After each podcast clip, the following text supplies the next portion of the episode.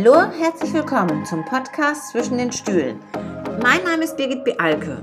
Ich habe heute Geburtstag und heute geht dieser Podcast raus.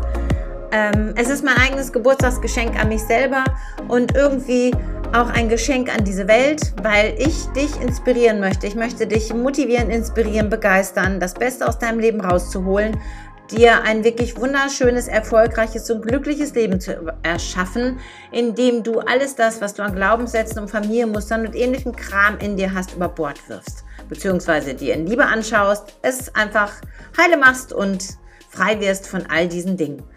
Und da heute mein Geburtstag ist und dieser Podcast jetzt startet wie eine Geburt, wünsche ich dir ganz, ganz viel Spaß bei der ersten Folge. Ich habe zuallererst eine Geschichte für euch, die ich euch vorlesen möchte, weil sie da, sie ist irgendwie, sie drückt sehr aus, was so in meinem Leben für mich wichtig ist und wie ich auch versucht habe, mit meinen Kindern umzugehen, auch wenn da nicht immer alles super truper gewesen ist. Aber ich lese euch jetzt diese Geschichte vor. Das ist die Geschichte von Thomas Edison und seiner Mama. Eines Tages kam der kleine Thomas Edison von der Schule nach Hause und gab seiner Mutter eine Mitteilung seiner Lehrerin.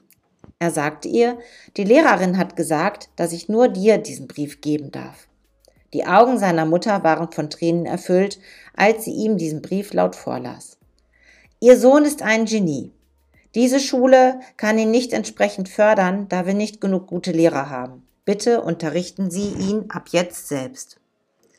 Viele, viele Jahre später, seine Mutter war längst gestorben und Thomas oder Thomas, einer der größten Erfinder seines Jahrhunderts, kramte in alten Familiensachen. Plötzlich sah er in der Ecke eine Schreibtischschublade, diese bewusste Mitteilung seiner ehemaligen Lehrerin und öffnete sie. In dem Brief stand, Ihr Sohn ist geistig unterbemittelt und wir möchten ihn nicht mehr an unserer Schule unterrichten. Edison weinte daraufhin sehr lange und schrieb in sein Tagebuch, Thomas Alva Edison war ein geistig unterbemitteltes Kind und wurde durch die heroische Tat seiner Mutter zu einem der größten Genies dieses Jahrhunderts. Warum ist mir diese Geschichte so wichtig?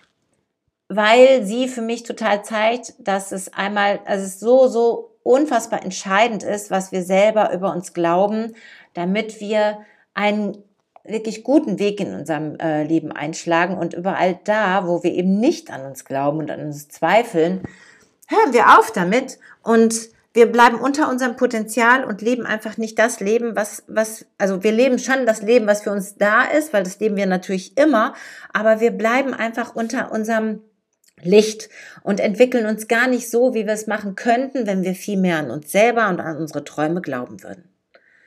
Wer bin ich?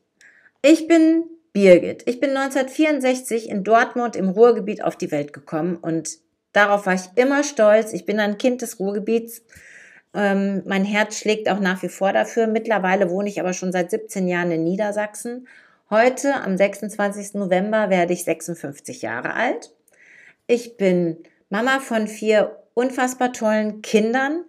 Ich bin Oma von meiner kleinen Enkeltochter, die dieses Jahr auf die Welt gekommen ist. Ich bin die Tochter, die älteste Tochter meiner Eltern. Ich bin die Schwester meiner Schwestern.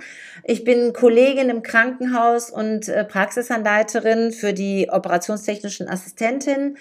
Ich bin Heilpraktikerin. Ähm, ich arbeite seit über 20 Jahren mittlerweile mit Familienaufstellung und das Besondere an mir ist, dass ich diese Aufstellungsarbeit seit locker ach, sechs Jahren am Telefon mache. Ich bin Schütze, Aszendent Stier ich bin ein unfassbar lebensfroher Mensch, finde ich. Ich war, habe eine sehr lange Geschichte hinter mir. Ich bin schon zweimal geschieden. Ich bin magersüchtig gewesen, 16 Jahre lang und habe meinen Weg daraus gefunden. Ich liebe Astrologie. Ich ähm, liebe es, für andere Menschen zu arbeiten, äh, mit ihnen ihre Glaubenssätze aufzulösen. Wirklich, ich liebe das total egal, auch bei mir selber, das Beste aus dem, was da ist, herauszuholen, weil das einfach, wir sind nicht hier, um rumzutrödeln.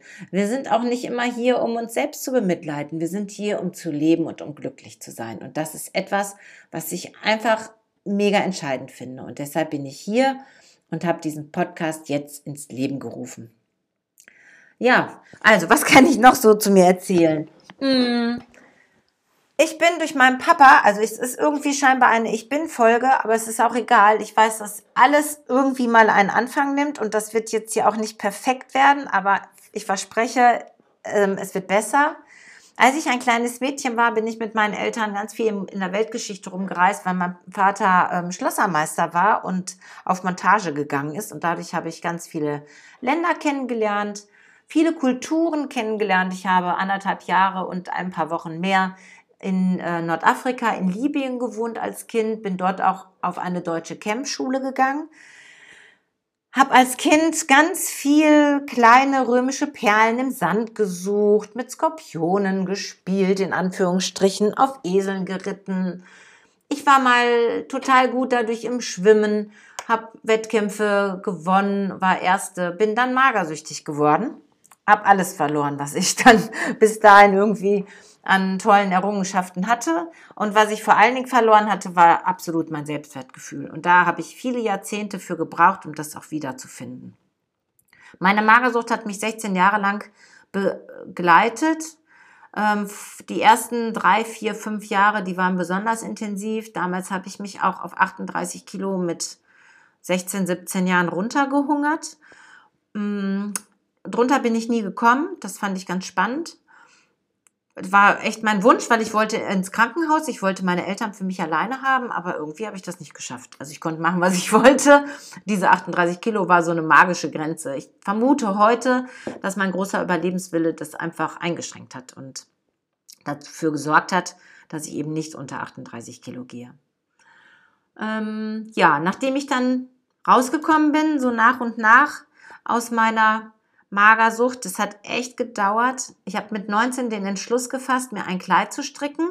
Habe dann für jedes Kilo, was ich zugenommen habe, ein Kleid, äh, Quatsch, ein Knoll gekauft, bis ich 50 Kilo gewogen habe und ähm, bin aber auch währenddessen bei meinen Eltern zu Hause ausgezogen.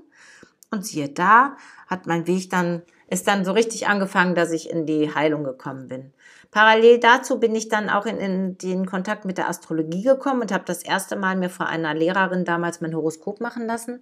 Die hat mir dann so Sachen über mich erzählt, wo ich so dachte, äh, A, woher weiß sie das? Und B, davon will ich gar nichts wissen. Das ging zum Beispiel um Sexualität. Das war ja in meiner Magersuchtzeit ein Thema, was echt so gar nicht ging.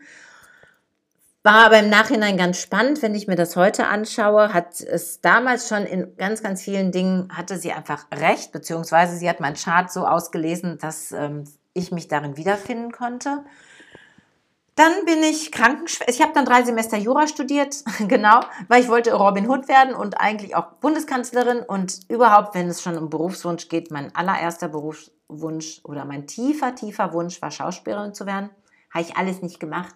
Ich habe dann diese drei Semester Jura studiert, festgestellt, dass man als Robin Hood an der Uni jetzt auch nicht so weit kommt und ich war mehr politisch organisiert als alles andere und habe das dann abgebrochen und bin dann in die Krankenpflege gegangen und habe da dann ähm, währenddessen oder vorher schon meinen ersten Sohn bekommen, obwohl ich gar keine Kinder hätte kriegen sollen, laut Ärzten. Ähm, und bin dann äh, im OP gelandet, habe dann da gearbeitet, habe dann die anderen drei Kinder bekommen, war dann in der Zwischenzeit schon einmal geschieden und wieder verheiratet, hatte dann halt vier Kinder. Und als ich dann im OP gearbeitet habe und gemerkt habe, hm, irgendwie kann es das ja auch nicht sein, dass immer die Organe entfernt werden und danach war es das dann, habe ich mich dann entschlossen, die Ausbildung zur Heilpraktikerin zu machen und habe dann meine Praxis damals in Herne eröffnet, wo ich dann zuerst mit Körpertherapie und auch schamanischen Reisen gearbeitet habe und Schwitzhütten. Ja, und dann ist alles wie gekommen, wie es kommen musste. Ich bin dann geschieden gewesen, noch einmal und bin dann nach Niedersachsen gezogen. Dazu aber nochmal später und habe dann hier meine Praxis eröffnet und seitdem arbeite ich halt ganz, ganz viel mit Familienaufstellung und eben am Telefon. Mein Herzensanliegen ist, wie gesagt, mit dir oder mit euch zusammen Geschichten zu teilen, Geschichten aus meinem Leben. Ich habe wirklich die Dinge, die ich mit euch teile, sind erlebt und erfahren und wichtig zu wissen, wo ich heute bin, ist, ich bin heute an dem Ort in mir selber, in dem ich sagen kann, hier bin ich angekommen und hier habe ich mich echt richtig, richtig lieb. Und ich weiß, dass ich das eben viele Jahrzehnte nicht hatte und ich weiß, dass es ganz, ganz viele Menschen gibt, die das eben auch nicht haben. Frauen, Männer, ganz egal, die sich in Frage stellen, die ihren Körper nicht toll finden, die Charaktereigenschaften nicht toll finden, die das Gefühl haben, sie müssen immer für andere da sein, anstatt für sich selber.